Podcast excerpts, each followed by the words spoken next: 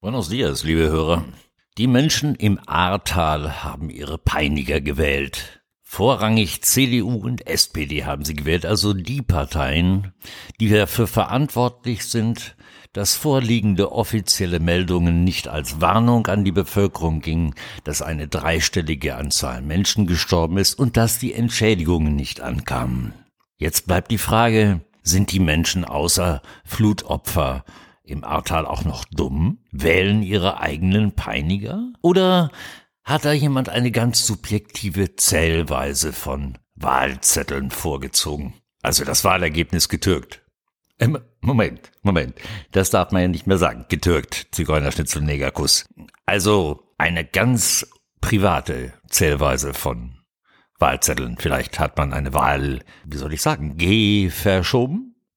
Oder G betrogen, obwohl G betrogen könnte man ja auch noch komprimieren. In getrogen, verstehen Sie, komprimiert. Da lässt man das B weg und sagt nur noch getrogen. Also, das nennen die bei BioNTech teleskopieren, wenn man etwas weglässt. Und so tut, als sei es noch da. An der Goldader 12 in Mainz.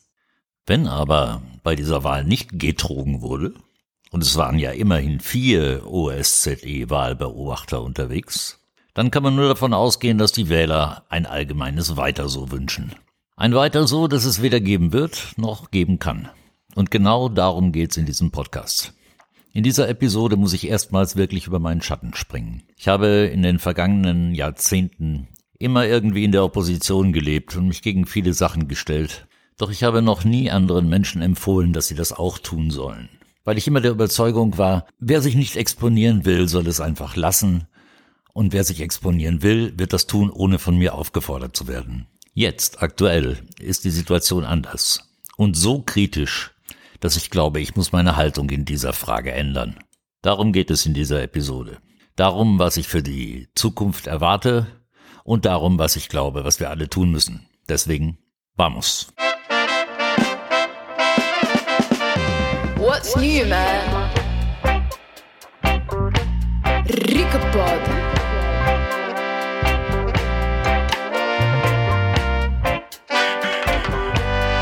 Ricapod.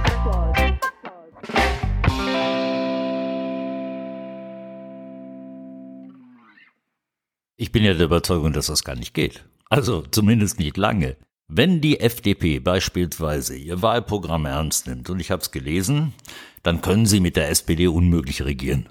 Wenn die Grünen auch nur 50 Prozent ihres Wahlprogramms ernst nehmen, können sie unmöglich mit der CDU regieren.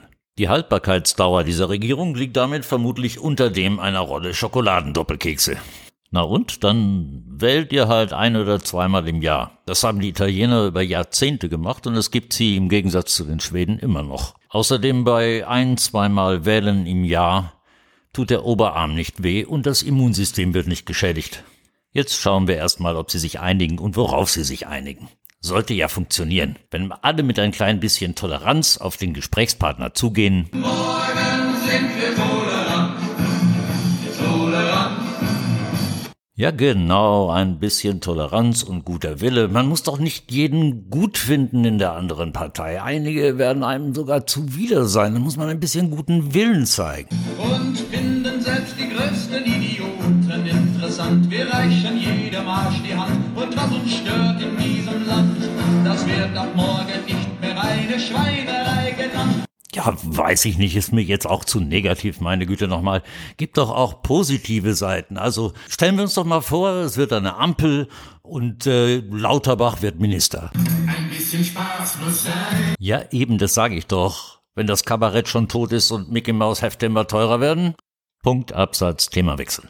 Letzte Nacht stand eine wabernde, vibrierende, riesige Feuersäule über dem Vulkan von La Palma, der vor zwei Wochen ausgebrochen ist. Ein mehr als ein Kilometer breiter Lavastrom wälzt sich seitdem Richtung Meer. Zuerst traf die Lava aufs Meer am 26. September, abends. Da ich mich seit mehr als drei Jahrzehnten mit Vulkanismus beschäftige, wusste ich, beim Typ der kanarischen Vulkane, wenn die Lava aufs Meer trifft, passieren genau zwei Dinge. Erstens, die Lava wird deutlich kälter und zweitens, das Meer wird deutlich wärmer. Aber auch das nur temporär. In den Medien war schon Tage vorher die Gefährlichkeit der Gase, wenn das aufs Meer trifft. So ist es nicht, so war es nie, auch nicht zu den Vulkanausbrüchen des 18. Jahrhunderts, sechs Jahre lang auf Lanzarote, was man sehr gut studiert hat. Man weiß, wie so etwas abläuft und funktioniert. Richtig, es ist nicht gesund, wenn man zehn Meter daneben steht, wenn die Lava aufs Meer trifft. Aber wenn man 50 Meter wegsteht, passiert schon nicht mehr viel und wenn man 300 Meter wegsteht, passiert schon gar nichts mehr.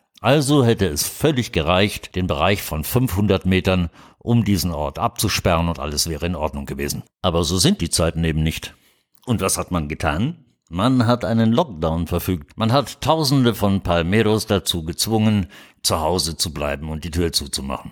Und die Palmeros haben nicht etwa gesagt, hey, warte mal, das ist doch Unsinn. Wir sind kilometerweit weg von diesem Vulkan und wenn die Lava ins Meer fließt, passiert uns gar nichts. Insbesondere, weil der Wind von Nordosten kommt, das alles aus dem Meer. Nein, nein, nein. Man hat gesagt, ach, Lockdown. Ja, das kennen wir ja schon. Wunderbar. Dann bleiben wir wieder zu Hause. Aus Sicherheitsgründen. Na, was denn sonst? Wurden also Tausende von Palmeros wieder eingesperrt. Und was war dann das Ergebnis? Man hat sie befragt und die Antwort lautete, das ist schrecklich, wissen Sie, viel schlimmer als bei Corona. Nachts das Grummeln und das Donnern des Vulkans und dann die ganzen Tag das Fernsehen. Man wird ja völlig verrückt davon. Sehen Sie, klappt gut mit dem Einsperren. Problemlos. So wie alles andere und alle anderen Maßnahmen auch hervorragend funktionieren. Wissen Sie noch? Ja, lassen die Menschen mal zwei Wochen eingesperrt sein, dann geht's aber los. Und was ging los? Nichts ging los. Ja, aber wenn die alle Maske tragen müssen, ne? Drinnen und draußen, dann, dann geht's aber los. Nichts ging los. Na, aber spätestens, wenn die die Kinder impfen wollen, das sag ich dir, dann geht's aber los hier. Gar nichts ging los. Bis heute tragen Eltern ihre Kinder freudig erregt ins, mitten ins Genexperiment. Was ich damit sagen will, nichts ging los. Egal was passierte, nichts ging los und so, genau so wird es auch bleiben. Das Ganze wird sich in Normalität verwandeln und das Einzige, von dem ich jetzt wirklich Angst habe, ist genau das, Normalität. Man muss sich dringend die Alternativen klar machen. Was wird passieren, wenn wir jetzt nicht intervenieren und sich dieser ganze Wahnsinn in Normalität verwandelt? Dann sieht es bei Ihnen und bei mir zu Hause demnächst aus wie in Australien, wo inzwischen in jedem Bundesstaat Quarantänelager für sogenannte Infizierte gebaut werden. Oder wir haben eine Umgebung wie in Israel, wo sie sich alle sechs Monate spritzen lassen oder vom sozialen Leben ausgeschlossen bleiben. Oder es sieht bei uns zu Hause aus wie in Saskatchewan, Kanada, wo gerade die Regierung ein Gesetz erlassen hat, dass es ihr nicht mehr erlaubt, jeden Garten und jedes Grundstück zu betreten, wenn die epidemiologische Lage das erfordert, sondern sich sogar jeden Besitz widerspruchslos anzueignen, wenn die Lage das erfordert. Und das generelle Vorbild nicht nur für Herrn Kurz in Austria ist ja China. In China kommen Sie nicht einmal mehr von Ihrem Stadtteil in den nächsten, ohne die App an den Lektor zu halten. Sie kommen nicht mehr in ein Taxi, Sie kommen nicht mehr in ein Einkaufszentrum, Sie können nicht Bahn fahren und Sie können nicht fliegen ohne den verdammten Pass. Wir laufen, und das ist Ihnen entweder klar oder Sie spüren es mindestens, direkt in eine Gesundheitsdiktatur. Ja, wird mir dann oft gesagt, aber wenn das doch die Mehrheit so will, dann können wir doch nichts tun. Ist das wirklich so? Ich glaube nicht. Die menschliche Masse ist ungeheuerlich träge. Die meisten haben keine Meinung und keine Initiative. Bewiesen ist, dass schon zehn Prozent reichen, um eine Meinungsstruktur in ihr Gegenteil zu verkehren. Haben wir also diese zehn Prozent? Natürlich haben wir die. Wir haben viel mehr. Überlegen Sie doch einmal selbst. In Deutschland sind irgendwelche 65 Prozent geimpft. Jetzt ziehen Sie die davon ab, die sich nur haben impfen lassen, weil sie dem Zwang nachgegeben haben, weil der Sohn wieder mit seinen Freunden spielen will, weil man wieder in Urlaub fliegen möchte. Dann bleiben weniger als 50 Prozent übrig derjenigen, die sich aus gesundheitlichen Gründen mit Bewusstsein haben impfen lassen. Machen Sie sich das klar. Das sind weniger als 50 Prozent. Weniger als die Hälfte. Alle anderen stehen zur Disposition. Und deswegen, auch wenn ich es generell nicht mag, anderen zu sagen, was sie tun sollen, hier ist meine Aufforderung. Sie und ich, dieser Prozentsatz der Menschen, die kritisch sind, Wir müssen uns jetzt bewegen. Wir müssen laut werden und aktiv werden. Ärzte zum Beispiel sind enorm wichtig in jeder Gesellschaft. Nicht nur deswegen, weil man sie für Halbgötter in Weiß hält, sondern auch weil sie sich selbst inzwischen für Halbgötter in Weiß halten. Bitte sprechen Sie mit Ihrem Arzt. Ärzte wissen genau, dass das, was Sie jetzt gerade tun, nicht richtig ist. Sie fühlen sich nicht gut dabei, glauben Sie mir. Jeder von uns, der sich jetzt seit 18 Monaten oder mehr intensiv mit diesem Thema beschäftigt, hat ausreichend Ex Expertise, um mit jedem Arzt über dieses Thema zu reden. Lassen Sie ab heute Anordnungen und Meinungen nicht mehr einfach nur stehen. Diskutieren Sie. Bleiben Sie sachlich, freundlich, man muss deswegen nicht aggressiv werden. Aber machen Sie zu jeder Zeit deutlich, dass Sie wissen, dass es keine Pandemie gibt. Dass Sie wissen, dass die politischen Maßnahmen viel mehr schaden, als sie nützen. Dass Sie impfkritisch sind. Das ist einer der wichtigsten Faktoren, die ich als Vernetzung ansehe. Menschen wollen immer zu einer Gruppe gehören. Bis jetzt gibt es ganz offensichtlich nach außen immer nur die Gruppe der Geimpften, die Gruppe derjenigen, die an die Pandemie glauben, weil das die publizierte Mehrheit ist. Wir müssen jetzt viel deutlicher als bisher machen, dass auch wir eine Gruppe sind, dass auch wir ein Angebot haben. Mit dem Geld, das Sie jetzt in Restaurants, Theatern, Kinos und anderen Einrichtungen einsparen, weil Sie nicht hin dürfen, könnten Sie sich zum Beispiel problemlos einen größeren Fernseher kaufen, Kinoabende für Nachbarn organisieren oder etwas gemeinsam kochen oder mindestens etwas gemeinsam essen. Dann findet das Gelage eben zu Hause statt, statt im Restaurant. Ist eh billiger.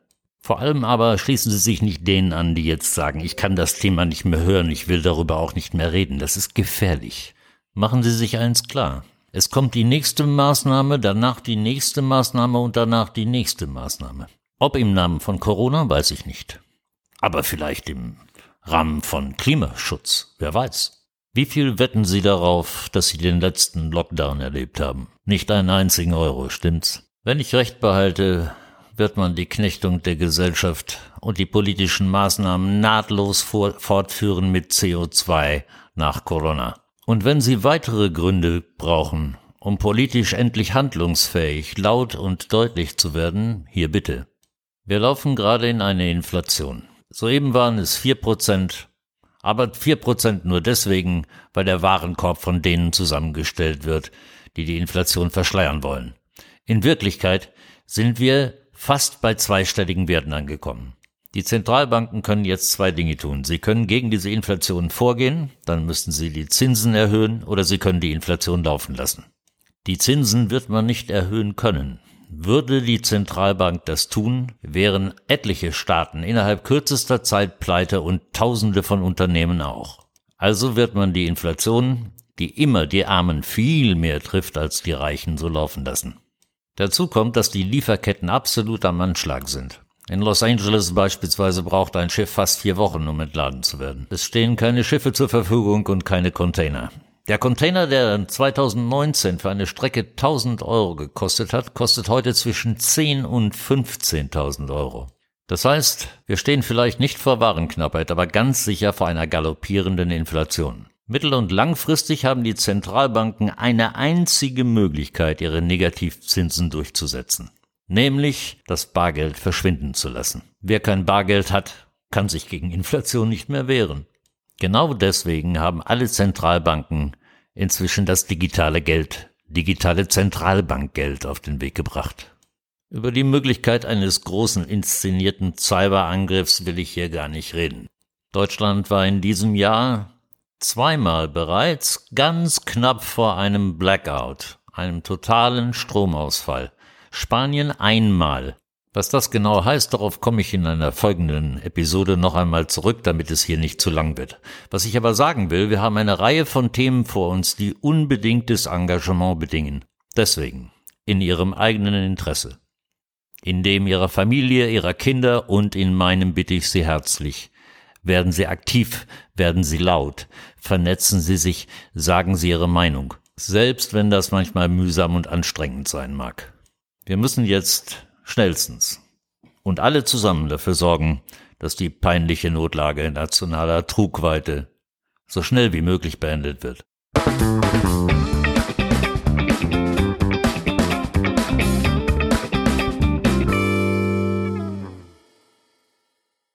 Bitte. Mit Ihrem Arzt, mit dem Lehrer, mit dem Taxifahrer, mit dem Gastwirt, mit dem Metzger, mit der Verkäuferin im Supermarkt. Fangen Sie ein Gespräch an, diskutieren Sie und versuchen Sie Angebote zu machen. Angebote, die zeigen, dass es unsere Gruppe gibt und wir nicht gewillt sind, das hinzunehmen. Ich danke Ihnen einmal mehr, dass Sie mir zugehört haben. Hasta la victoria. Siempre. What's new, man? Рикопод.